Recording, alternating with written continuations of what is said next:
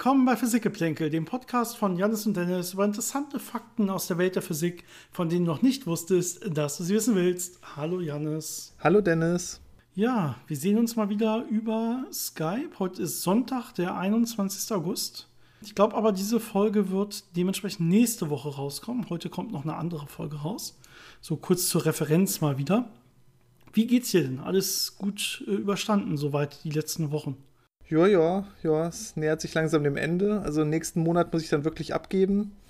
Jetzt versuche ich noch so die gut. letzten Korrekturen meiner äh, Arbeit einzuarbeiten, das noch ein bisschen schön zu machen und zu hoffen, dass nichts äh, ja, fatal kaputt geht oder so. Perfekt. Ich würde sagen, wir haben heute ja relativ viel vorgenommen, mhm. sodass wir einfach äh, vielleicht direkt mal wirklich in die Physik eintauchen und ähm, vielleicht starten wir einfach wieder auch mit Hörerfragen. Da haben uns nämlich einige heute erreicht. Und ich glaube vor allen Dingen, weil wir letzte Woche gesagt oder vorletzte Woche gesagt haben, für uns quasi letzte Woche, weil wir gerade noch eine Woche voraus sind, der, äh, dem, dem Ausstrahlungstermin, wenn man so will, äh, dass wir gesagt haben, dass wir alle Fragen, die wir jetzt noch nicht genannt haben, dass die uns nochmal zugeschickt werden sollen. Und da haben, glaube ich, einige äh, von Gebrauch gemacht und haben uns diverse Fragen, die wir dann doch irgendwie übergangen haben, nochmal zugesendet. Dementsprechend ist äh, da noch ein bisschen was drin, was aber durchaus spannend ist und auch Potenzial hat. Ähm, vielleicht können wir ein bisschen relativ kurz durch die Fragen gehen, jeweils. Und äh, wenn dann noch weiterer Erklärungsbedarf ist, kann man dann noch Follow-up-Fragen quasi uns zusenden. Hier, wie immer, an alle gesagt, wenn ihr uns auch Fragen senden wollt, dann gerne über E-Mail und zwar ähm, physikgeplänkel at gmail.com, Physikgeplänkel zusammengeschrieben, Geplänkel mit AE. Oder über unsere Social Media Kanäle bei Instagram und Facebook, da könnt ihr uns auch finden. Und ich glaube, die Facebook erreicht uns ganz, ganz selten mal was. Also meistens, wenn ihr uns da was schickt, sehen wir es vielleicht auch nicht direkt, muss man sagen. Es ist so ein bisschen ausgestorben, wie ihr wahrscheinlich wisst. Und die meisten Sachen erreichen uns entweder über Instagram oder über Mail. Vielleicht kann ich heute einfach mal mit Instagram starten. Wir machen es mal andersrum als meistens. Und äh, wir gucken einfach mal, was uns da erreicht hat. Die erste Frage hat uns da vom Johnny erreicht. Vielen Dank dafür. Und ähm, er hat sich Gedanken gemacht über den sogenannten Laplace'schen Dämon, beziehungsweise die, ja, den Determinismus des Universums. Also diese Idee davon, dass wenn man den Ort und die Geschwindigkeit von allen Teilchen zu einem Zeitpunkt, zu einem Zeitpunkt kennt, dass man dann quasi sowohl die Vergangenheit als auch die komplette Zukunft des ganzen Universums ja, berechnen, vorhersagen kann. Und er sagt selber, das ist ja so durch die Quantenmechanik eigentlich so ein bisschen verloren gegangen, ne? weil da gibt es ja irgendwie nicht mal mehr so einen klar definierten Ort und eine klar definierte äh, Geschwindigkeit für ein Teilchen. Äh, und irgendwie hängen auch äh, so die ja, Ergebnisse von Messungen und so hängen ja teilweise auch von Wahrscheinlichkeiten ab. Das heißt, so präzise Vorhersagen kann man ja gar nicht mehr treffen. Dadurch geht auch dieser Determinismus so ein bisschen verloren. Und er sagt jetzt, äh, dass er letztens mit seinem Freund darüber diskutiert hat und sie waren sich ein bisschen uneinig darüber, inwieweit die Idee, das Universum könne deterministisch sein, überhaupt noch heutzutage relevant ist. Das heißt, gibt es überhaupt heutzutage noch eine Art Weltformel, von der man ausgeht, äh, wenn man jetzt genügend Rechenleistung und so weiter voraussetzt, mit der man quasi immer noch die Zukunft komplett vorhersagen kann. Ich glaube, wenn man das äh, so ganz äh, fundamental betrachtet, dann nein, weil alles wird ja irgendwo durch quantenmechanische Gesetze äh, geregelt und, und beschrieben. Und da hat man ja diese, diese fundamentale ähm, Zufallsgröße mit drin. Äh, deswegen kann man natürlich nicht exakt vorhersagen, was genau wie passieren wird. Man kann sehr gut beschreiben, wie sich Dinge verhalten und welchen Gesetzen die folgen. Das heißt, es, gibt, es kann so eine Weltformel geben, die alles äh, systematisch beschreibt, aber nicht in dieser Art, dass man genau zu jedem Zeitpunkt sagen kann, was wo sein muss, weil das einem ja schon die Quantenmechanik dann sagt, dass dann die Unschärferelation da reinkommt und das einfach so nicht möglich ist. Genau, auf einem anderen Level ist das eventuell noch machbar. Das heißt, wenn ich jetzt sage, ich gucke mir halt Quantenmechanik äh, irgendwie Wellenfunktionen an oder so, ne? Und dann kann man eventuell, da wird zumindest drüber spekuliert, vielleicht so eine Art komplette Wellenfunktion fürs Universum aufstellen oder sowas. Und in dem Sinne könnte man schon dann die Entwicklung dieser Wellenfunktion voraussagen, aber die würde einem immer noch nicht konkrete Messungen oder sowas voraussagen können, weil die ist ja wirklich einfach, das ist ja wirklich einfach nicht möglich. Oder die konkrete Position und Geschwindigkeit von Teilchen oder so, das bleibt weiterhin nicht möglich. Ne? Auch wenn man diese Gesamttheorie quasi aufstellen könnte, die das Universum als solches beschreiben würde. Aber von einem praktischen Standpunkt kann man relativ viel sehr genau vorhersagen. Gerade diese ganze klassische Welt, also alles, was ein bisschen größer ist, wo dann die Quantenmechanik nicht mehr den ganz großen Einfluss drauf hat, äh, zum Beispiel Strukturen im Universum, das kann man ziemlich gut klassisch simulieren. Da ist dann eher die Frage, habe ich genug Rechnerleistung, um wirklich die ganzen einzelnen Teile äh, wirklich zu berücksichtigen im Detail oder muss ich das ein bisschen vereinfachen? Aber da kann man sehr gut simulieren, wie sich Sachen verhalten, wie die sich entwickeln, wie die sich bewegen. Das einzige Problem, was da dann auch wieder reinkommt, was auch so ein bisschen so einen praktischen Determinismus kaputt macht, ist ja so Chaos. Also dass äh, Systeme und wie sie sich verhalten sehr stark von den Anfangsbedingungen äh, abhängen können und bei leichten Veränderungen oder leichten Störungen extrem unterschiedliche ähm, Szenarien dann entstehen. Das ist natürlich extrem schwer oder teilweise unmöglich zu beschreiben weil man weder die Präzision in der Beschreibung noch in der Berechnung hat, um diese kleinen Unterschiede zu berücksichtigen und dann äh, die, zu den vernünftigen Ergebnissen zu kommen. Ja, das wäre in der, in der Praxis quasi, in der Experimentalphysik letztendlich, wären das dann die Probleme, woran es scheitern würde letztendlich. In der Theorie, wenn ich mir unendlich viel Rechenkraft und so weiter vorstelle und wirklich jede Position und Geschwindigkeit eines jeden Teilchens kenne, dann hätte ich natürlich das Problem dieser Chaos-Theorie nicht mehr, aber realistisches Problem ist es natürlich, wenn ich sowas vorhersagen will. Ich habe direkt eine Follow-up-Frage zum Laplace'schen Dämon, also zu dem, was wir gerade besprochen haben, die uns per Mail erreicht hat. Deswegen ziehe ich die hier mal kurz zwischen vom Klaus Dieter. Und ähm, er fragt, warum will man eigentlich, wenn man das so beschreibt, mit man kennt jeden Ort und jede Geschwindigkeit eines Teilchens, warum sagt man da nur Ort und Geschwindigkeit? Warum geht es nicht noch, warum braucht man nicht auch noch die Beschleunigung und weitere Zeitableitungen der Geschwindigkeit? Warum reicht hier wirklich Ort und Geschwindigkeit. Ist das nicht ein Fehler? Müsste man hier eigentlich nicht sagen, Ort und Geschwindigkeit und alle weiteren Zeitableitungen des Ortes bzw. der Geschwindigkeit? Ja, das ist ganz interessant. Ähm, das folgt ja daraus, dass die entweder Lagrange-Mechanik oder Hamilton-Mechanik, also die Gleichungen, die so die normale Dynamik beschreiben, dass die einfach so aufgebaut sind, dass sie nur Ort und ähm, Impuls, was ja auch Geschwindigkeit irgendwo ist, äh, benutzen und damit alles vorhersagen können. Das liegt einfach daran, dass die, ähm, dass die Newtonschen Axiome, dass die ähm, quasi in der zweiten Ableitung vom Ort agieren, also Differentialgleichungen zweiter Ordnung sind.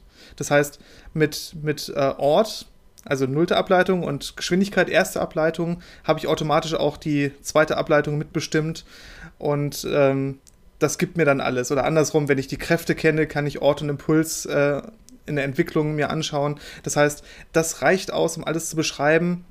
Wenn die Physik komplizierter wäre, also wenn die Naturgesetze so wären, dass man auch irgendwelche nichtlinearen äh, Terme hätte oder irgendwelche höheren Ordnungen hätte, dann müsste man wahrscheinlich auch mehr äh, berücksichtigen.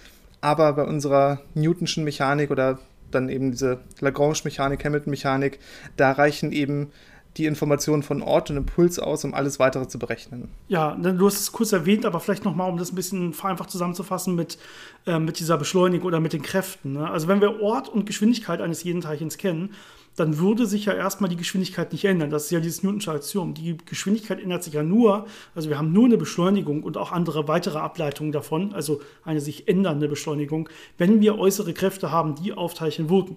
Das sagt ja Newton schon. Und wenn wir aber jedes Teilchen und jede Geschwindigkeit im Universum kennen, dann kennen wir ja automatisch auch alle Kraftwirkungen dieser Teilchen untereinander. Das heißt, wir kennen quasi in diesem Bild auch alle äußeren Kräfte und können daraus dann wieder die ganzen Beschleunigungen berechnen, die gerade die einzelnen Teilchen an der Stelle haben. So kann man sich das vorstellen. Gut, die nächste Frage hat uns vom Ramon wieder über Instagram jetzt erreicht und da geht es um ja eine, die Temperatur und zwar in dem Fall eine absolute oder maximale Temperatur, also so als Gegensatz. Man kennt ja den absoluten Nullpunkt, das heißt die kleinstmögliche Temperatur. Äh, normalerweise sagt man aber oder spricht nicht von einer höchstmöglichen Temperatur. Er hat sich jetzt aber überlegt, ähm, ja, die Lichtgeschwindigkeit ist ja die höchstgrößte Geschwindigkeit. Ja, und die Temperatur kann man ja auf mikroskopischer Ebene auch darstellen oder beschreiben als die, so die kinetische Energie, das heißt die Geschwindigkeit von, von Teilchen. Wenn die aber so eine obere Grenze haben, nämlich die Lichtgeschwindigkeit, dann müsste ja auch die Temperatur so eine obere Grenze haben. Denn nichts kann ja schneller sein als die Lichtgeschwindigkeit. Ich habe dazu mal was in der Serie Flash gesehen. Da hatten die äh, so Kanonen, die absolute ja, okay, Nullpunkts, gute Doku auf jeden Fall. Äh, absolute Nullpunkts, äh, was auch immer, ähm, schießen konnten und absolut höchste Temperatur. Und wenn die sich dann getroffen haben, dann ist alles explodiert. Ich weiß nicht, wie wissenschaftlich akkurat das war. ähm, Aber wie du schon gesagt hast, ähm, die kinetische Energie der Teilchen ist wichtig bei der Temperatur. Und die kann ja, wenn man an die Lichtgeschwindigkeit rangeht, im Prinzip beliebig groß werden. Das heißt, da kriegt man jetzt keine harte Grenze, ähm, was die höchste Temperatur wäre. Es könnte ja unendlich sein.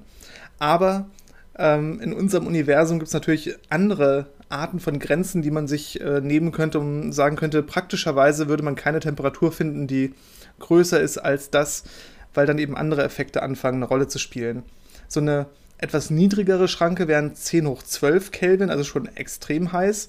Aber dann fängt einfach Materie an äh, zu zerfallen und dann hatte ich dieses äh, Quark-Gluon-Plasma, also dieser ähm, ja, Kernmateriezustand, den man vermutet, dass er ganz am Anfang des Universums äh, kurz existiert haben könnte. Dann ist es wirklich nicht mehr so sinnvoll, davon äh, Temperatur vielleicht zu sprechen.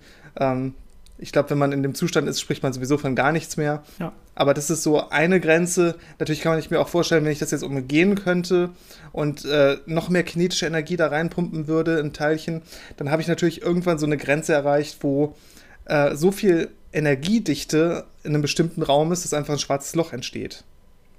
Und dann, genau. gut, dann kann ich anfangen, von der Temperatur von dem schwarzen Loch zu reden, über die Größe des schwarzen Lochs, also die Oberfläche. Aber ähm, ja, die Temperatur, die nötig ist, um so ein schwarzes Loch zu erreichen, das könnte man auch als so eine Obergrenze sehen, wo dann einfach äh, danach erstmal ganz andere Sachen passieren und nicht mehr die Temperatur weiter steigt. Das wäre sowas wie die Planck-Temperatur. So ungefähr so ist die ja definiert, dass es quasi kurz ist, bevor ein schwarzes Loch entsteht oder genau die Temperatur. Das heißt, da habe ich dann so viel Energie im System, dass ich ja, dass ich es nicht noch weiter hochschrauben kann, quasi nicht noch weiter komprimieren kann. Ja, also es gibt so ein paar wieder experimentelle Schranken, ja, aber keine theoretische, weil es eben nicht proportional zur Geschwindigkeit ist, sondern proportional zur Energie äh, oder zum Energieinhalt, den man, den man jeweils hat. Und die Energie geht ja beliebig hoch, so wie du gesagt hast, wenn man nahe zur Lichtgeschwindigkeit kommt. Sehr gut. Die nächste Frage hat uns der Hubert geschrieben. Vielen Dank auch dafür. Und das ist quasi eine Nachfrage zum Thema über den quantenmechanischen Spin, den wir gemacht haben. Und da haben wir ja geschrieben, dass diese Experimente, die da gemacht wurden, die ersten Experimente von Stern und Gerlach, die wurden ja mit Silberatomen durchgeführt. Und ähm, da ist seine Frage eigentlich eine ganz experimentelle in der Stelle, nämlich wie kann man sich vorstellen, dass man da diese Silberatome überhaupt bekommen hat? Woher hatten die quasi da reine Silberatome? Wie kann man sich das vorstellen? Seine Frage dazu, nimmt man vielleicht einfach eine Prise Silber oder kann man sich das irgendwie anders vorstellen? Ich fand deine Antwort dazu ganz schön. Man kauft sich einfach Silber und dann kann man das dann benutzen.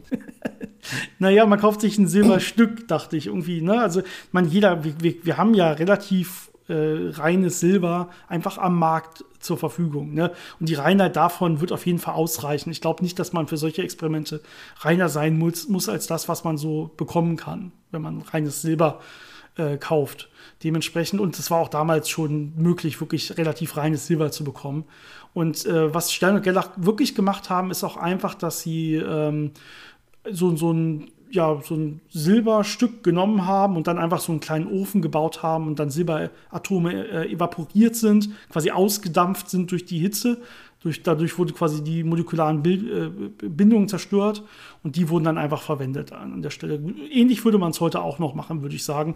Da haben sich die Methoden ja. gar nicht so viel weiterentwickelt. Ja, es ist meistens hat man dann so ein, so ein ganz kleines bisschen Material, was man dann eben verdampft und dann zum Beispiel durch eine Düse in die Experimentkammer leitet und dann kann man das noch ein bisschen runterkühlen oder manipulieren, aber das ist so der, der einfachste Weg, wie man an solche Atome rankommt. Was natürlich dann passiert, um das überhaupt so äh, rein hinzubekommen, das sind meistens, glaube ich, chemische Verfahren, gerade bei Silber. Ich glaube sogar relativ simple chemische Verfahren, wenn man so Silbererze hat oder so eine Silbermischung hat, dass man das dann ja aufreinigt, dass man das eben in einer reinen Form in so einen Ofen packen kann, dass man da nicht noch allen möglichen Dreck mit äh, verdampft. Ähm, aber das konnte man auch schon relativ lange. Genau. Gut, die nächste Frage hat uns vom Jonathan über Instagram erreicht und ähm, das ist ein bisschen spekulativerer Natur und geht größtenteils, das sind so ein paar kleine Fragen, aber es geht größtenteils über den Warp-Antrieb und über Wurmlöcher und so ein bisschen den Zusammenhang davon. Wir haben ja mal eine eigene Folge gemacht. Ne? Da hatte jemand ein Paper veröffentlicht, wie man vielleicht wirklich einen Warp-Antrieb irgendwie erzeugen kann, mit halbwegs vernünftigem Energieaufwand und so. Wenn ihr äh, einfach mal Physikgeplänkel, Warp-Antrieb oder so googelt, dann werdet ihr, glaube ich, die Folge auf jeden Fall nochmal finden, falls ihr da Interesse habt, euch äh, das nochmal anzuhören. Und ich weiß nicht genau, ob Jonathan die schon gehört hat oder nicht. Auf jeden Fall hat er ein paar clevere Fragen gestellt, auf die wir ein bisschen eingehen können. Die erste Frage beschäftigt sich ein bisschen damit, dass gesagt wird, dass Warpreisen keine so Zeitparadoxe äh, verursachen können.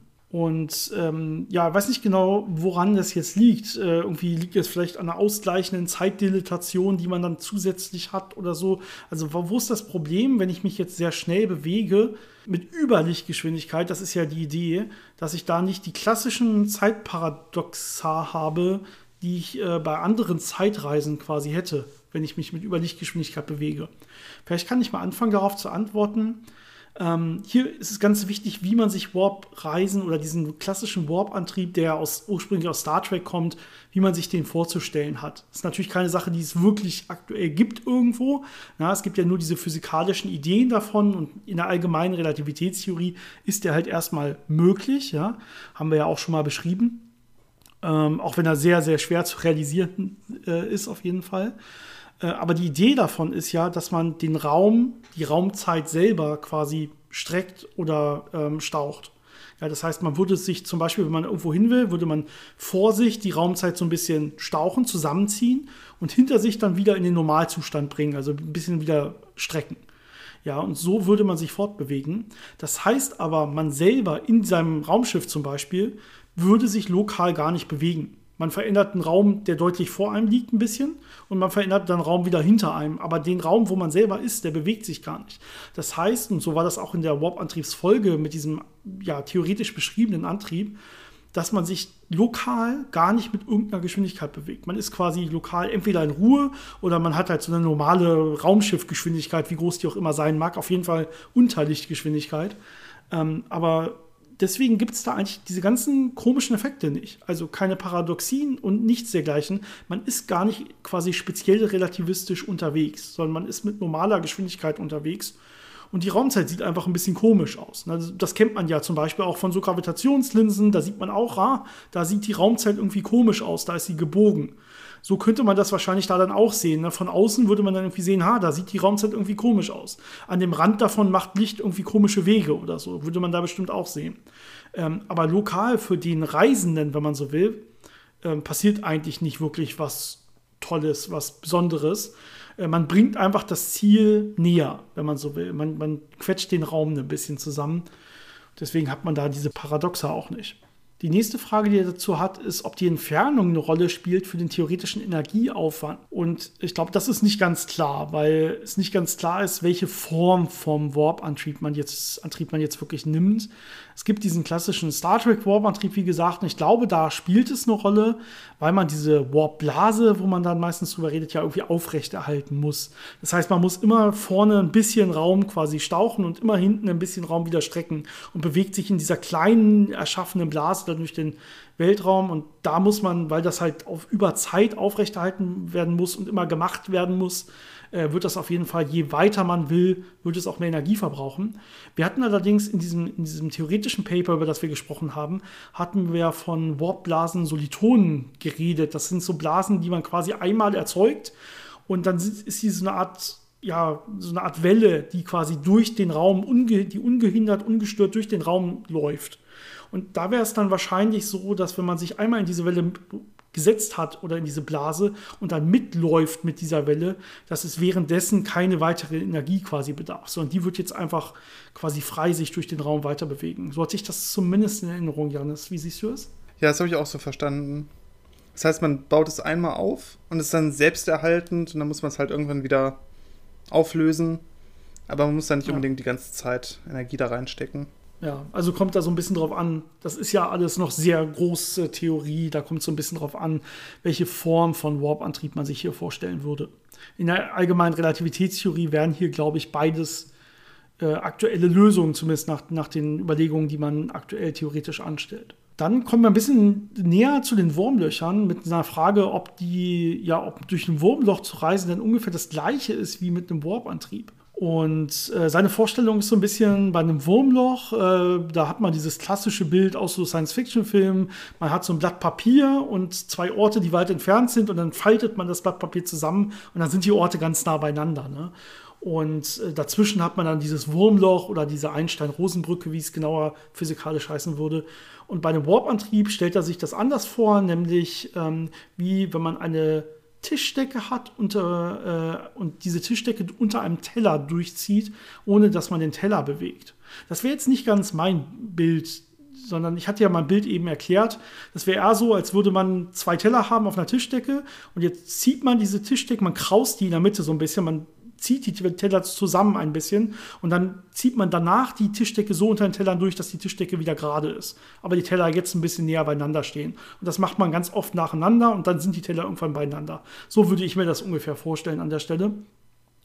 Und da sieht man schon, ah, es ist nicht unbedingt dasselbe. Also es passiert ähnliche Sachen, die Raumzeit wird gekrümmt und damit Wege verkürzt, aber bei der einen Stelle wird halt ja, so lokal immer so ein bisschen verschoben hin und her. Und bei dem anderen wurde halt im Prinzip halt das ganze Universum an einer Stelle zumindest so komplett gebogen, dass es irgendwie mit einem ganz anderen Ort zusammenstößt. Ne? Das ist schon was anderes. Gut, die restlichen Fragen drehen sich alle um so Paradoxa, ähm, die wir im Prinzip schon erklärt haben, dass die nicht auftreten, weil lokal ja gar nichts Großes passiert. Ne? Lokal, wie gesagt, alles nicht relativistisch, ähm, da gibt es eigentlich keine Probleme. Ne? Also egal, wann wir wo, wie ankommen, das sieht eigentlich alles von außen halbwegs vernünftig aus. Und da ist nichts Schlimmes passiert, außer dass halt die Raumzeit sehr komisch verkrümmt war an dieser einen Stelle. Gut, äh, muss man dann halt komischerweise nachvollziehen und äh, sollten sich aber erstmal keine direkten Paradoxa oder sowas daraus ergeben. Die nächste spannende Frage kommt von Philipp und ähm, da geht es um dunkle Materie und ähm, wie das denn eigentlich in unser Periodensystem passt. Ne? Unser Periodensystem ist ja vollständig, das heißt, es hat keine Lücken. Ne? Wir wissen ja immer, wenn wir ein Proton mehr in so einen Atomkern tun, dann kommen wir zum nächsten Element und es gibt ja keine halben Protonen, die man da irgendwie reinwerfen kann. Dementsprechend äh, ist das ja soweit vollständig. Wie sieht das jetzt aus mit dunkler Materie? Müsste das dann irgendwo anders sein im Periodensystem, weiter hinten, würde das ein ganz eigenes Periodensystem haben, dann quasi eine dunkle Materie. Ähm, Periodensystem oder wäre das irgendwas ganz anderes? Wie kann man sich das vorstellen? Ja, das Periodensystem beschreibt ja erstmal die Atome, die wir so kennen. Also die Mischung aus Neutronen und Protonen, die den Kern machen und die Elektronen, die dann so da drum schwirren. Dunkle Materie, nach den Vorstellungen, die wir bisher haben, besteht vor allem erstmal aus elementaren Teilchen also aus einzelnen Teilchen. Und die gängigsten Theorien sagen, dass die dann auch nur gravitativ wechselwirken und nicht anders. Das heißt, ähm, die werden höchstwahrscheinlich nicht solche komplexen, stabilen Gebilde wie Atome bilden, sondern eher ja einfach so ein Teilchenbad bilden, das sich dann um Galaxien verteilt. Das heißt, ähm, es stört erstmal nicht, dass die nicht im Periodensystem auftauchen, weil die da nicht so wirklich mit reinspielen und das auch gar nicht beeinflussen, wenn die nicht elektromagnetisch wechselwirken. Das heißt, sie sind da nicht äh, Bestandteil von dieser Beschreibung von Atomen. Es könnte natürlich jetzt aber sein, dass wenn dunkle Materie aus komplexeren Teilchen besteht, die nicht nur gravitativ wechselwirken, sondern vielleicht noch so eine fünfte fundamentale Naturkraft besitzen. Das heißt, mit einer anderen Kraft wechselwirken, die sonst mit der Materie nicht wechselwirkt ähm, dass sie dann auch solche Gebilde bauen könnten, so Atome oder so. Und dann könnte man in der Tat ein, quasi ein Periodensystem äh, aufbauen für eben diese dunkle Materie-Teilchen. Aber ich glaube, davon sind wir noch relativ weit weg. Ähm, wir wären froh, wenn wir erstmal überhaupt ein fundamentales dunkle Materie-Teilchen finden und dann kann man weiter ja. gucken. Ob es dann überhaupt noch mehr gibt, ne? was ja nicht bekannt ist, genau. Also muss man mal schauen, aber ja, im Periodensystem, das ja vor allen Dingen durch aufgebaut ist, durch die, den Zusammenhang, die Wechselwirkung der elektromagnetischen Kraft. Ne, wir sagen ja schon, wir tun immer ein Proton mehr rein und so, und dann kommt auch ein Elektron mehr dazu. Das sagt uns ja schon, da, da geht es um Elektromagnetismus und um nichts anderes an der Stelle. Es geht ja hier um die Ladung und so. Das heißt, ähm, da wird äh, dunkle Materie auf jeden Fall keinen Platz finden. genau. Die äh, letzte Frage über Instagram, die uns erreicht hat, bevor wir noch mal kurz zu den E-Mails wechseln. Ähm, aber ich finde bisher alles wirklich super spannend. Also muss mhm. ich wirklich noch mal sagen, äh, super Fragen. Vielen, vielen Dank. Ähm, ich hoffe, ihr schickt uns auch weiterhin so viele tolle Fragen. Das ist ja wirklich äh, auch dann sehr bereichernd. Äh, in der Frage von Niklas geht es über die spezielle Relativitätstheorie und so ein bisschen über das Altern. Ne, man weiß ja, man wird irgendwie, je schneller man sich bewegt, desto ja, langsamer altert man an der Stelle im Vergleich zu äußeren Beobachtern. Deswegen ist Sport gut, ne? Deswegen ist Sport gut, genau, sehr gut. Äh, ja, das, äh, die, die irgendwie 10 hoch minus 13 Sekunden, die ich durch viel Rennen irgendwie weniger Alter, mhm. die schenke ich, glaube ich. Ein Sport ist natürlich gut, aber aufgrund von anderen Sachen, glaube ich. genau, und seine Frage ist jetzt mal angenommen, man lebt sein ganzes Leben in einer Rakete, die sich permanent mit Lichtgeschwindigkeit bewegt. Inwieweit könnte sich das Alter eines Menschen verändern? Also wie alt könnte ein Mensch überhaupt werden? Und vielleicht erstmal sagen wir nicht, die Rakete bewegt sich mit Lichtgeschwindigkeit, sondern mit ganz kurz unter Lichtgeschwindigkeit. Denn wir wissen ja alle, ne, eine Rakete, Materie kann sich gar nicht mit Lichtgeschwindigkeit bewegen. Aber okay, das spielt ja für die Frage erstmal keine Rolle. Sagen wir, sie bewegt sich halt sehr nah dran an der Lichtgeschwindigkeit, sodass wir diese starken, speziell relativistischen Effekte haben. Wie alt könnte jetzt ein Mensch werden? Hier muss man dran denken, dass für den Menschen, der sich so schnell bewegt, da passiert gar nichts der altert gar nicht, altert gar nicht unterschiedlich schnell in seiner Wahrnehmung für sich. In seinem System ist alles, wie es immer war. Die Uhren gehen immer noch gleich schnell, er altert immer noch gleich schnell und er wird genauso alt, wie er auch vorher geworden wäre. Ja, nur für äußere Beobachter, die sich mit einer viel kleineren Geschwindigkeit dazu bewegen, die würden jetzt denken oder so sehen, als würden für ihn die Uhren langsamer gehen und würden natürlich dann auch sehen, dass er quasi langsamer altert. Und äh, er würde sie in diesem System natürlich dann letztendlich auch überleben, wenn man so will. Das würde natürlich passieren. Und jetzt ist aber die Frage, vielleicht, wie alt könnte der also entsprechend werden? Wie weit könnte er jetzt die überleben? Dann kann man sagen, ja, ja, man kann ja beliebig nah ran an die Lichtgeschwindigkeit. Ne? Je schneller oder je näher ich an die Lichtgeschwindigkeit rankomme, umso größer sind diese Effekte. Ne? Und dementsprechend beliebig alt. Ich muss halt nur beliebig nah rankommen an die Lichtgeschwindigkeit. Das gleiche gilt ja auch, wenn man zu nah an einer großen Masse ist, zum Beispiel an einem schwarzen Loch. Ähm, dann kann man auch ja, die Zeit fast anhalten oder fast beliebig langsam vergehen lassen. Und dann kann man eben sehr, sehr große Zeiträume im, im System von anderen Leuten gesehen überwinden, während man ganz normal altert und dann kommt man zurück und die sind plötzlich viel älter oder es sind schon Generationen vergangen. Aber das eigene, die eigene Lebenserwartung wird davon nicht beeinflusst. Gut, dann wechsle ich mal rüber zu den E-Mails. Da haben wir jetzt auch nicht mehr viel, aber immer noch spannende Sachen. Und die erste E-Mail hat uns von Christian erreicht. Ähm, und da geht es da um die Unendlichkeit des Universums mal wieder. Haben wir öfter schon drüber geredet und wir haben ja immer gesagt, dass unendlich das Universum ist vermutlich unendlich groß, zumindest suggerieren das unsere aktuellen Messungen, weil das Universum flach ist. Ne? Das, man kann sagen, das Universum ist zum Beispiel nicht wie so eine Kugeloberfläche gekrümmt, dann wäre es ja irgendwie endlich, weil man, wenn man in eine Richtung geht, irgendwann quasi wieder da ankommt, wo man mal gestartet ist, sondern man sieht halt, das Ganze sieht sehr flach aus, natürlich im drei Dimensionen vorgestellt, ist dann ein bisschen schwieriger, sich das Ganze vorzustellen, okay, aber trotzdem wäre es quasi so, dass es dann unendlich groß wäre. Und äh, natürlich kann man das nicht wirklich wissen, sondern wir sehen ja nur das beobachtbare Universum und da sieht es halt wirklich, wirklich sehr flach aus. Ähm, dahinter kann es theoretisch auch spontan abfallen. Ne? Da kann man nicht zu sagen. Wäre jetzt mhm. erstmal sehr unwahrscheinlich, auch von meinem Bauchgefühl, dass das dann irgendwie nicht äh, so eine schöne städtische Fortsetzung gibt, sondern dass da irgendwie was ganz Wildes passiert auf einmal. Aber könnte man jetzt ja erstmal rein physikalisch nicht ausschließen. Seine Frage ist jetzt, wir messen ja offensichtlich diese Krümmung und dass das Universum flach ist. Gibt es da so eine Art obere Grenze, wo wir sagen können, okay, so flach muss es auf jeden Fall sein, wenn man so will, oder äh, es könnte noch so und so stark gekrümmt sein, das Universum. Das können wir mit den Messungen bisher nicht genauer sagen als so und so. Also wie ist da eigentlich unsere Messung der Flachheit des Universums? Ja, also die Messungen sind äh, damit verträglich, dass es flach ist und der Fehler ist so Teil von einem Prozent-Prozent-Bereich. Also ähm, ganz gut gemessen. Aber natürlich könnte es jetzt Aber sein. Aber relativ großer Fehler noch, wenn man jetzt wirklich sagen will, es ist auf jeden Fall flach. Ne? Ja. Das, das wäre quasi eine falsche Aussage, sondern ja, knapp unter einem Prozent ist physikal. Also erstmal, wenn man in die Astrophysik geht, ist es ein relativ guter Wert. Ne? Oh ja. Aber wenn man wirklich Sachen konkret claimen will, also sagen will, das ist so, dann braucht man schon noch einen besseren Wert eigentlich. Genau, das heißt, es könnte jetzt sein, dass äh, das Universum zum Beispiel gekrümmt ist als eine Sphäre. Also so, dass wenn ich in eine Richtung gehe, dass ich dann nach einer gewissen Zeit aus der anderen Richtung wieder am Ursprungspunkt ankomme. Ne? Dass es wirklich so zyklisch ist, dass ich einmal ähm, ja, quasi geschlossen und endlich groß ist.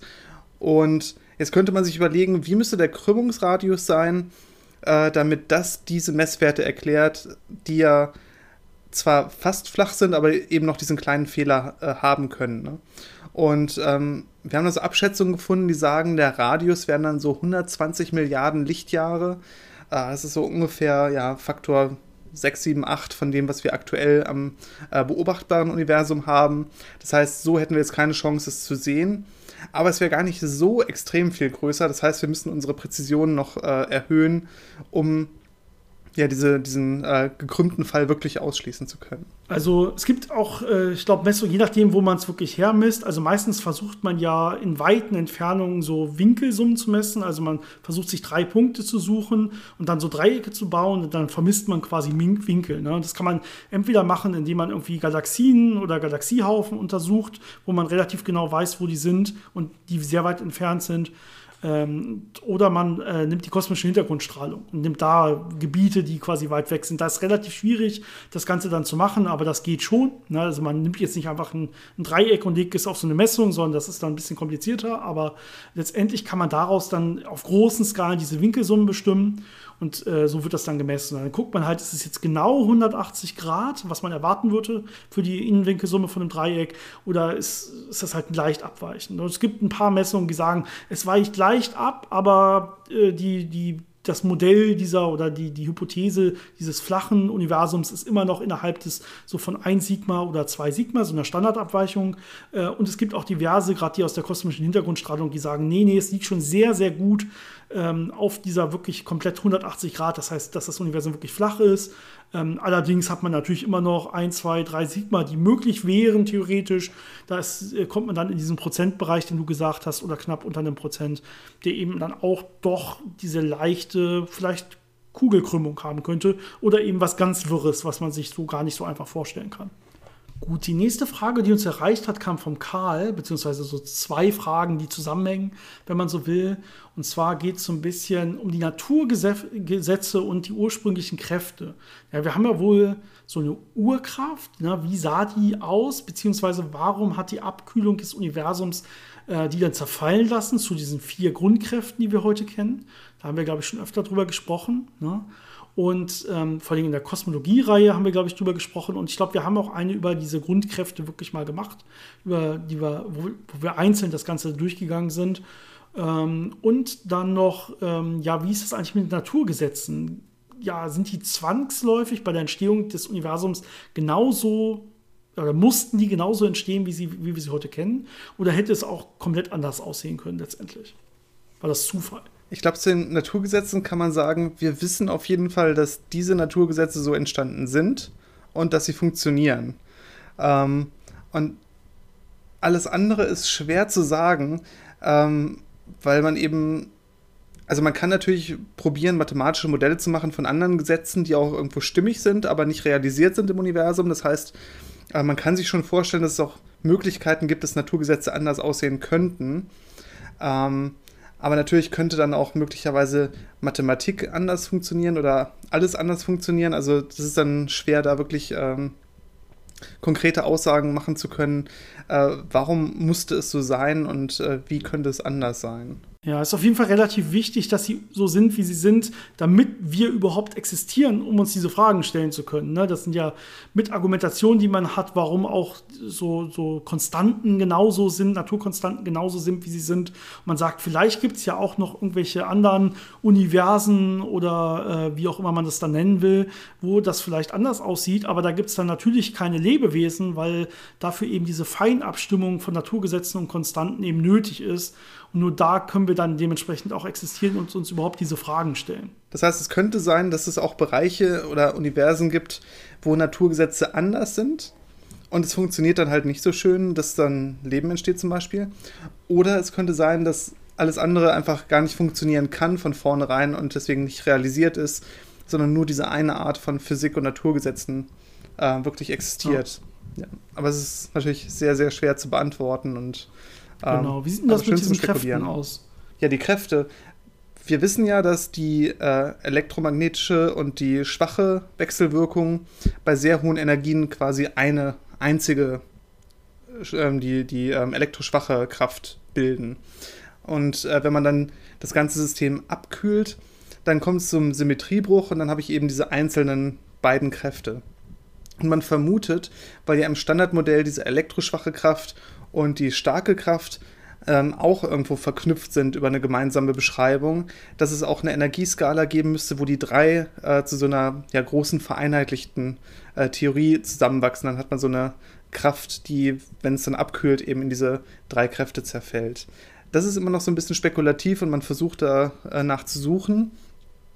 Wie die Gravitation da reinspielt, äh, das ich weiß nicht, ob man da schon äh, gute Ideen hat, aber da weiß ich jetzt nicht so viel zu.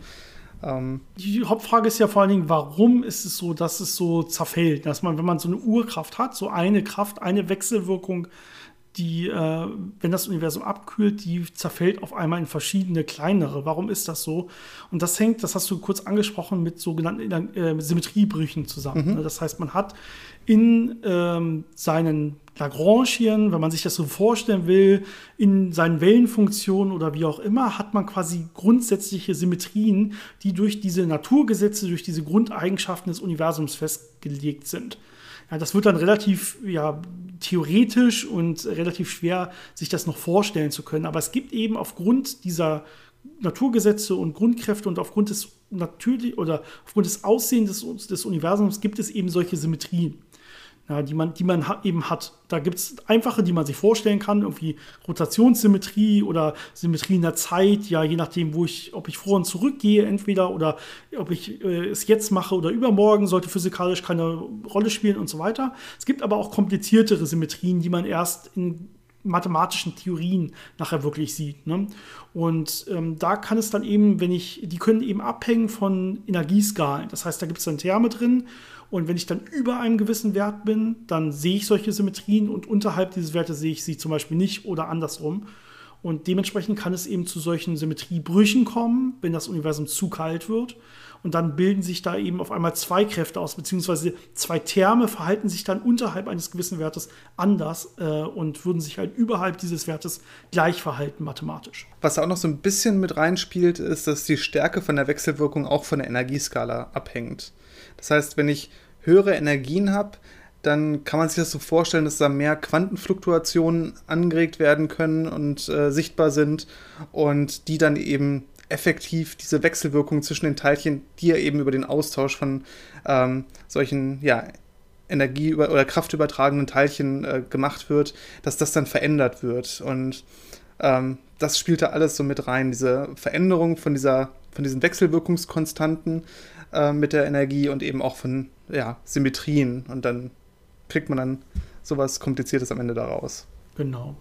Gut, dann äh, haben wir noch äh, vier kleine Fragen, die könnten wir auch, glaube ich, relativ schnell einfach mal durchgehen, die uns von Jannis erreicht haben für, mit Doppel-N, also kein direkter Namensvetter von dir. Mhm. Äh, auch wenn nicht viele Hörer äh, ab und zu mal mit Doppel-N schreiben, also bitte schreibt ihn nur mit einem N, sonst genau, nee, wir, wir, gehen, sonst überspringen wir eure Fragen natürlich nicht, ne? aber Jannis guckt immer kurz, äh, äh, kurz, kurz böse, wenn er das liest. Ach nein. Äh, genau, aber der, der Jannis, der uns jetzt hier schreibt, der wird mit Doppel-N geschrieben. Und auch vielen Dank dafür. Äh, vier kurze Fragen, die ihr, glaube ich, schon mal gestellt habt. Ich bin mir nicht sicher, ob wir da schon mal drüber geredet haben oder nicht. Vielleicht nicht. Dann tut uns das leid, dass wir das vergessen haben. Also hier nochmal die Antworten. Äh, die erste Frage, äh, wenn es falls es unendlich viele parallele Universen gibt, ähm, gibt es dann auch Universen, die ja in der Zukunft unseres Universums liegen oder in unserer Vergangenheit. Das heißt, man könnte ja dann irgendwie zu einer Erde reisen, die ja die Zukunft oder in der Vergangenheit von uns liegt und diese dann beeinflussen irgendwie. Ja, vielleicht kann ich direkt darauf antworten. Also erstmal parallele Universen ist ja gar nicht klar definiert, was das überhaupt sein soll. Gibt es ja verschiedene Theorien, die sich da verschiedene Sachen ausmalen. Ähm, ja, man könnte ja zum Beispiel sagen, irgendwie nach der nach dem Urknall gibt es irgendwie verschiedene Inflationen in verschiedenen Teilen vom Universum und die könnten sich verschieden ausgedehnt haben und sind jetzt nicht mehr kommunikationsfähig untereinander. Das wäre so eine Idee von parallelen Universen. Aber ich glaube, das spielt bei dieser Frage alles keine so große Rolle, ähm, denn ich hatte, glaube ich, schon mal erklärt, nur weil es unendlich viele Sachen gibt, muss nicht jedes Ereignis auch realisiert werden in dieser Unendlichkeit. Ne? Und das wäre wieder so ein Fall hier. Das heißt, ähm, nur weil es unendlich viele Paralleluniversen gäbe, ja, großes Fragezeichen, würde das nicht heißen, dass es auch genau die Erde in irgendwie einem Zukunftszustand oder in einem Vergangenheitszustand oder so wiedergibt. Es wäre sogar sehr, sehr unwahrscheinlich, dass es passieren würde, würde ich jetzt spontan schätzen. Dementsprechend ähm, wäre das nicht automatisch auch äh, so möglich, da irgendwie sowas zu finden. Und natürlich überhaupt nicht dahin zu reisen. Das ist ja eigentlich so die Grundbedingung von dem Universum, dass man alles, was man irgendwie physikalisch beschreiben und erreichen kann, das nennt man sein Universum und alles außerhalb würde man dann Paralleluniversen nennen. Das heißt, da kann man, glaube ich, dann, wenn dann auch nicht hin. Siehst du das auch so, Johannes? Ja. Okay, nichts hinzuzufügen. Nichts hinzuzufügen. Dann bin ich zufrieden. Dann gehen wir schnell weiter. Die genau. zweite Frage: Was passiert mit der Seele, wenn wir in einem schwarzen Loch fallen? Sterben wir oder leben wir innerhalb des schwarzen Loches in einer anderen Form weiter? Ja, ich glaube, über eine Seele können wir jetzt nicht viel sagen. Ne? Ja, keine Ahnung, ob es das jetzt äh, gibt oder nicht. Physikalisch ist das erstmal egal. Aber der menschliche Körper, wenn der in so ein schwarzes Loch fällt, der ist auf jeden Fall nicht mehr ein funktionierender menschlicher Körper normalerweise erstmal, wenn man sich das so vorstellt. Ne, da passiert natürlich einiges. Ähm, außer man hat vielleicht ein sehr, sehr, sehr großes schwarzes Loch. Weil bei einem sehr, sehr, sehr großen schwarzen Loch, da sind die Gezeitenkräfte nicht so stark am Rand des äh, Schwarzschildhorizontes. Äh, das heißt, wenn man darüber kommt, könnte man es eventuell erst später merken mhm. und dann nicht, es nicht mehr zurückschaffen. Muss man ein bisschen aufpassen, weil sobald man da drüber ist, sieht man ja immer nur noch diese Singularität in seiner Zukunft quasi. Da wechseln dann ja, das sagt man so schön, ne, so Ort und Zeit ähm, wechseln quasi die Koordinatenachsen, weil ja diese Singularität überall von einem liegt. Man sieht quasi, man guckt dann überall nur noch ins schwarze Loch rein und nicht mehr raus. Aber vielleicht schafft man es da theoretisch, dass die Teile noch über ihre Wechselwirkung selber miteinander verbunden bleiben. Ich glaube, das kann man nicht so richtig sagen, weil man kann ja nichts darüber sagen, was in schwarzen Löchern ist. Das ist ja so ein Grundeffekt von schwarzen Löchern. Ja, das heißt, man kann eine gewisse Zeit noch da überleben, aber sobald man dann zu nah an die Singularität rankommt, ist es höchstwahrscheinlich vorbei. Aber es ist natürlich alles spekulativ, weil wir natürlich nicht wissen, ja, wie es in einem schwarzen genau. Loch aussieht. Vielleicht gibt es auch andere Mechanismen, die einen sofort umbringen. Wer weiß. Genau. Gut, äh, vorletzte Frage. Könnte man theoretisch eine Nachricht über einen Messenger-Dienst in die Vergangenheit schicken? Bin mir nicht sicher, ähm, ob diese Frage quasi mehr Inhalt hat, als generell über einfach äh, Reisen in die Vergangenheit zu reden. Denn ähm, wenn ich in die Vergangenheit reisen kann, kann ich da vielleicht auch irgendwie Nachrichten über einen Messenger-Dienst äh, hinschicken. Also ich glaube nicht, dass dieser Messenger-Dienst hier physikalische äh, Sonderstellung hat, sondern das ist dieselbe Frage, wie kann man in die Vergangenheit reisen, theoretisch, oder kann man nicht theoretisch in die Vergangenheit reisen. Ne? Und da haben wir, glaube ich, sogar mal eigene Folgen drüber gemacht, mhm. ähm, wie das eventuell theoretisch möglich sein könnte, in die Vergangenheit zu reisen. Es gibt da Arten von Reisen, die eben nicht komplett der Physik aktuell, wie wir sie kennen, widersprechen. Zum Beispiel auch über Wurmlöcher, wenn die richtig geknüpft sind, weil das ja Wurmlöcher in der Raumzeit sind und nicht nur im Raum. Das heißt, theoretisch möglich erstmal schon, aber das ist sehr, sehr, sehr spekulativ an der Stelle auch. Und ähm, die letzte Frage, kann man Lichtgeschwindigkeit beschleunigen? Da bin ich mir auch nicht ganz sicher, wie wir die verstehen sollen also Lichtgeschwindigkeit selber ist ja einfach nur eine Größe, die kann ich natürlich nicht beschleunigen, ist einfach nur ein Wert. Die Frage ist wahrscheinlich, kann ich etwas, was mit Lichtgeschwindigkeit fliegt, noch weiter beschleunigen? Da wäre die Antwort auf jeden Fall nein, denn Lichtgeschwindigkeit ist ja die maximal mögliche Geschwindigkeit. Ja, also man, man könnte sich vielleicht vorstellen, dass, ähm, weil Lichtgeschwindigkeit ja nur ein lokales Phänomen ist und global ja nicht unbedingt erhalten sein muss, wie wir mit dem Warp-Antrieb ja schon äh, gesagt haben, ähm, dass man da Objekte oberhalb von der Lichtgeschwindigkeit effektiv bewegen kann. Ich weiß nicht, ob man das so interpretieren könnte, dass man die Lichtgeschwindigkeit dann ja, beschleunigt. Ja, ist, ist ein bisschen tricky, weil ich, ich, ich würde sagen, dass man auch global da nicht wirklich gegen die Lichtgeschwindigkeit verstößt, weil ja der Raum einfach auch global gesehen dann länger wird, wenn man irgendwie oder, oder kürzer wird, je nachdem, was ich mir angucke. Und ist ein bisschen bisschen trickreich. Na, aber auf, auf jeden Fall gilt ja lokal immer Lichtgeschwindigkeit, genau. Obergrenze kann ich nicht beschleunigen. Ich glaube, das beantwortet äh, die Frage vermutlich. Ähm, und ich würde sagen, vielen, vielen Dank dafür, für alle Fragen, die wir heute besprechen durften. Bitte, bitte schickt uns weiter tolle Fragen. Ähm, und Janis, wir haben noch ein kleines Thema mitgebracht. Mhm. Ich weiß, die Folge ist schon lang und so, ähm, aber wir haben ja schon ein bisschen darüber gesprochen. Das ist im Prinzip so ein Nachschlag. Denn wir haben eine Folge rausgebracht vor einiger Zeit, die heißt, glaube ich, Unsere Monde. Und da, oder Monde des Sonnensystems, eins von beiden, findet man bestimmt dann auch wieder. Und da haben wir so über alle Monde des Sonnensystems mal gesprochen. Was gibt es so für Monde? Welcher Planet hat wie viele Monde? Wo könnte man vielleicht leben? Wie ist unser Mond so ganz grob entstanden? Haben wir auch besprochen.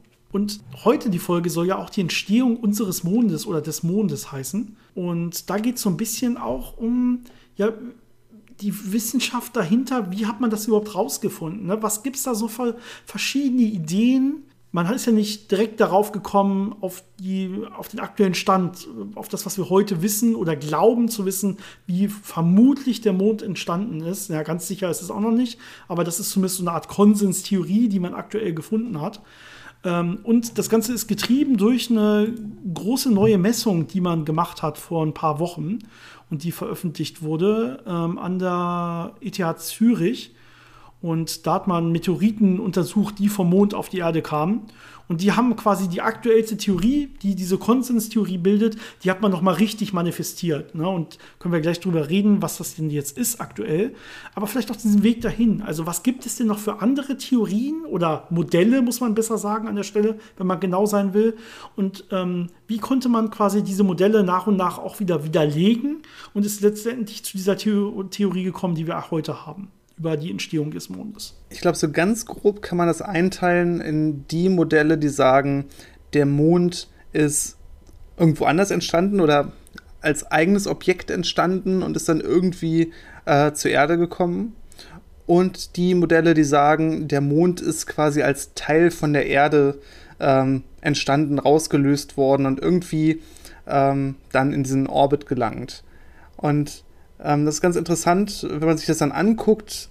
Die ersten Ideen waren eben so diese Einfangtheorien, dass eben ja entweder etwas weiter entfernt im Sonnensystem so ein Körper entstanden ist, der dann über irgendwelche Bahnveränderungen in die Nähe der Erde gekommen ist und dann eingefangen wurde.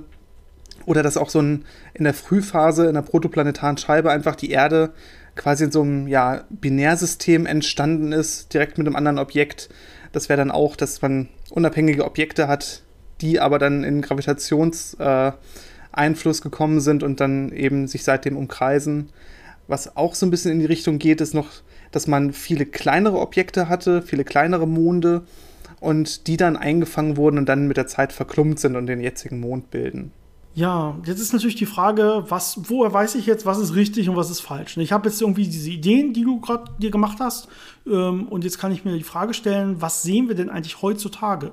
Was können wir messen, was können wir rausfinden, vielleicht von irgendwelchen Apollo-Missionen, von Meteoriten, die uns treffen, von dem, was wir beobachten können und so weiter. Und welche Theorien können das exakt wiedergeben, quasi herleiten und welche versagen bei Teilaspekten davon, dann kann das ja nicht 100% zumindest stimmen. Ja? Und ähm, da kann man sich vor allen Dingen ein paar Sachen, ein paar Fakten, die man heute weiß, angucken und dann mal auf diese Theorien anwenden und gucken, was davon kann quasi erklärt werden und was kann nicht erklärt werden.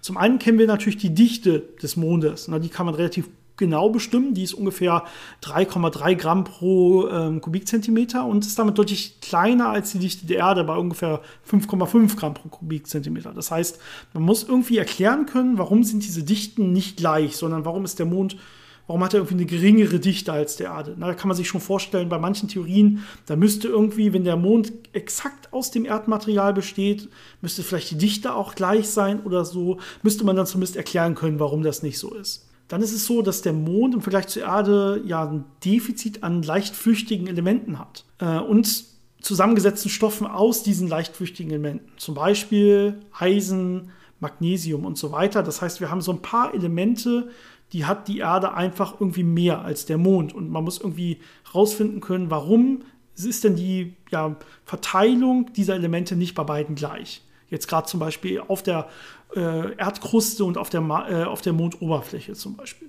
Neben diesen flüchtigen Elementen, wo eben wirklich ein Unterschied vorkommt, ist es aber so, dass insgesamt die isotopische Zusammensetzung eben von Erdmantel und Mondoberfläche aber fast identisch ist. Und diese Abweichung, diese Streuung von der Zusammensetzung vom Mond und von der Erde, die ist viel kleiner als bei den anderen Körpern im Sonnensystem, die man so kennt. Ja, das heißt, irgendwie müssen sie schon mal vielleicht zusammen gewesen sein, deutet das schon an. Ansonsten wäre es vielleicht nicht so nah beieinander.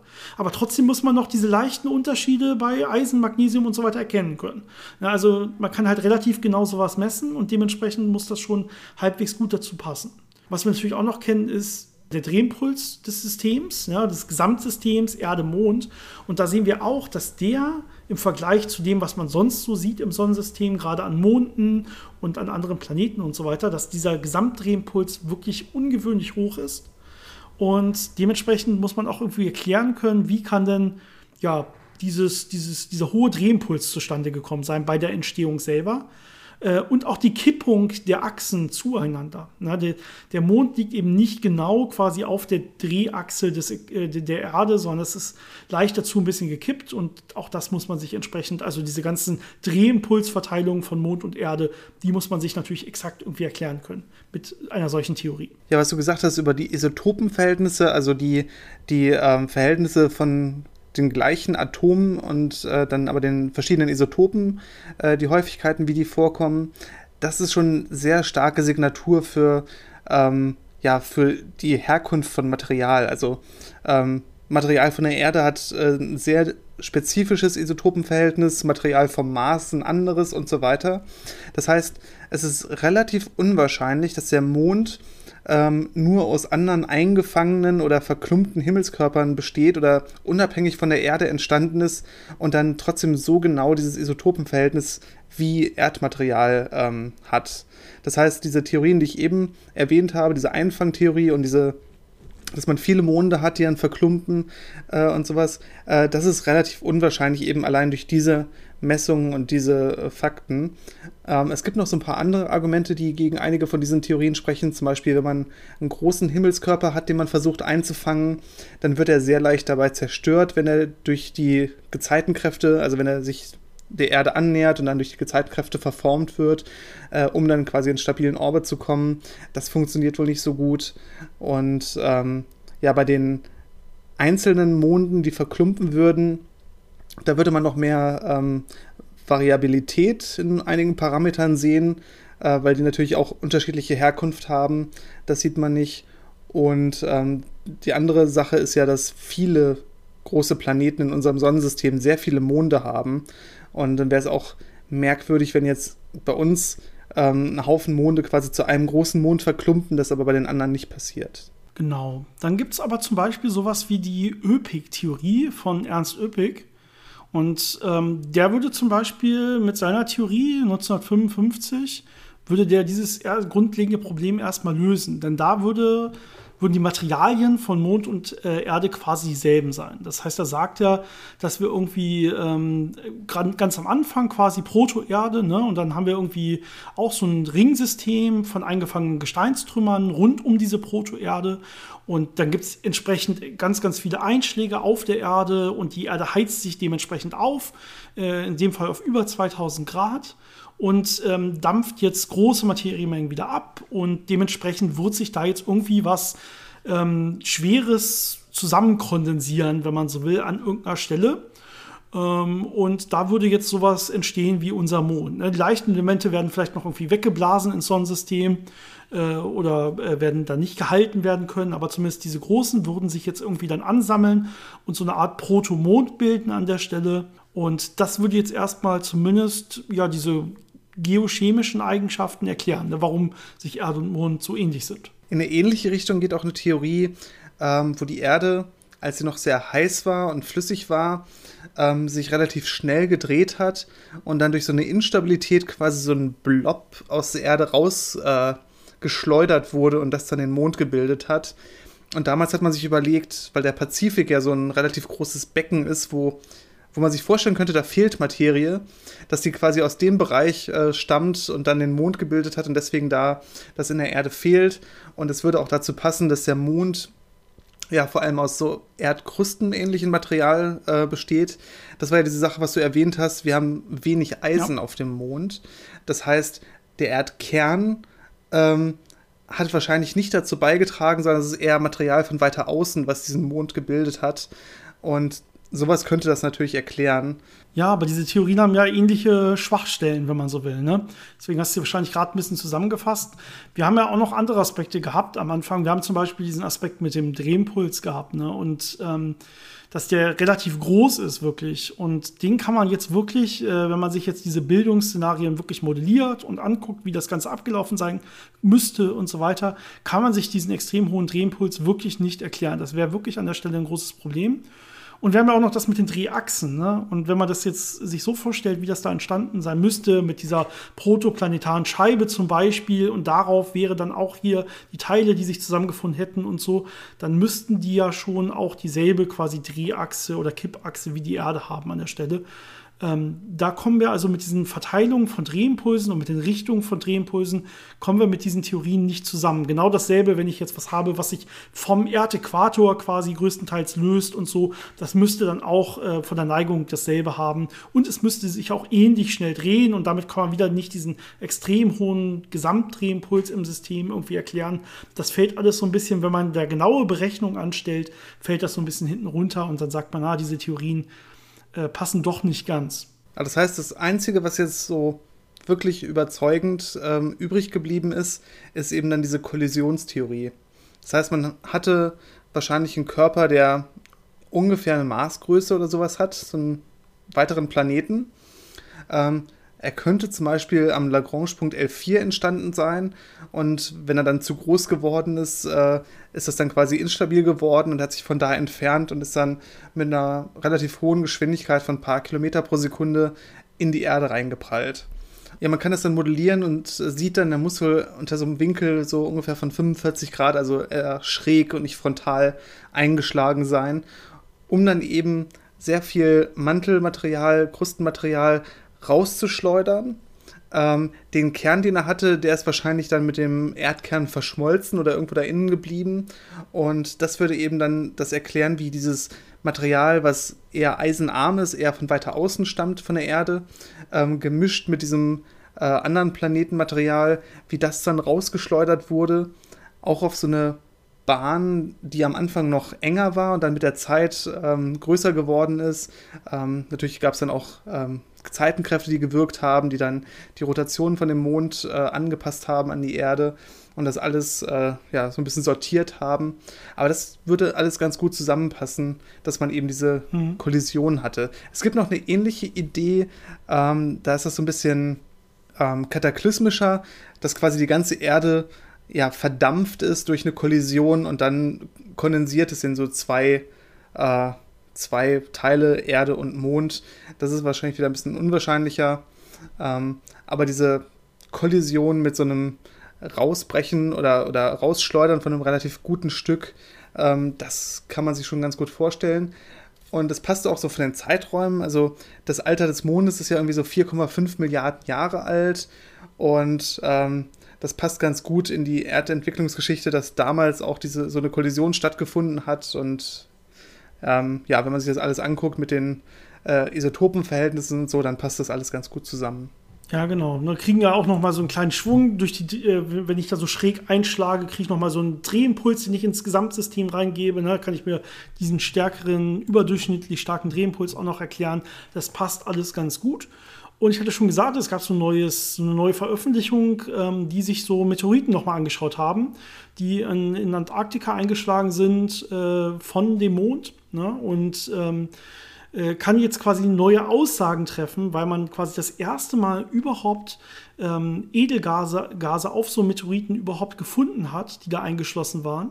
Ja, und äh, die jetzt wirklich mal messen konnte und so weiter. Und man könnte jetzt wirklich feststellen, und das war jetzt wirklich besonders, zumindest für so Experimentalphysik an der Stelle, auch einmalig, erstmalig, ähm, dass es jetzt wirklich, ähm, dass man quasi zeigen kann, dass der Mond ähm, Edelgase, in dem Fall vor allen Dingen Helium und Neon, ähm, von der Erde, vom Erdmantel quasi bekommen hat damals. Das kann man jetzt durch diese Messung nachweisen. Und das ist, gibt natürlich einen riesen ja, Hinweis darauf, dass wirklich diese Kollisionstheorie, dass die wirklich, oder dieses Kollisionsmodell, dass das wirklich äh, zugetroffen hat und verdichtet es so stark, dass es vielleicht dann auch zu einer Theorie werden kann. Ich finde das so schön, dass man den Mond und diese Zusammensetzung des Mondes dadurch untersucht, dass man sich Gesteine anguckt, die man auf der Erde gefunden hat, die mal durch die Kollision von Meteoriten mit dem Mond aus dem Mond herausgebrochen und auf die Erde geschleudert wurden.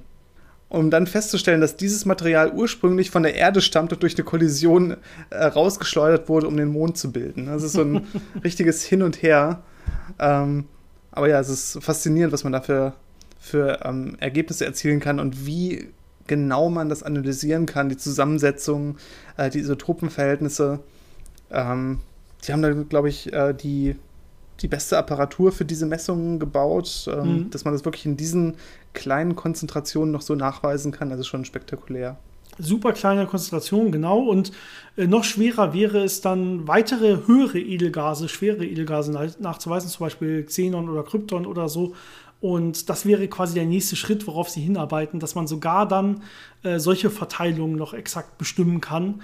Äh, aktuell noch nicht möglich gewesen, aber vielleicht äh, in naher Zukunft dann irgendwann mal dann noch genauer wirklich diese, diesen Nachweis, dass der Mond wirklich aus, ja, im Prinzip Erdkrustenmaterial besteht, wenn man so will. Und dass da wirklich die Erdkruste irgendwie hingeschleudert äh, worden sein muss. Und das wäre genau die Theorie, äh, um die es gerade geht, bei dieser Kollision. Gut, Jan, der Podcast ist schon wieder bestimmt eine Stunde lang. Ganz genau kann ich es nicht sagen, wegen ein paar kleinen Pausen, die wir hatten. Ja. Äh, aber bestimmt. Und ich würde sagen, das reicht.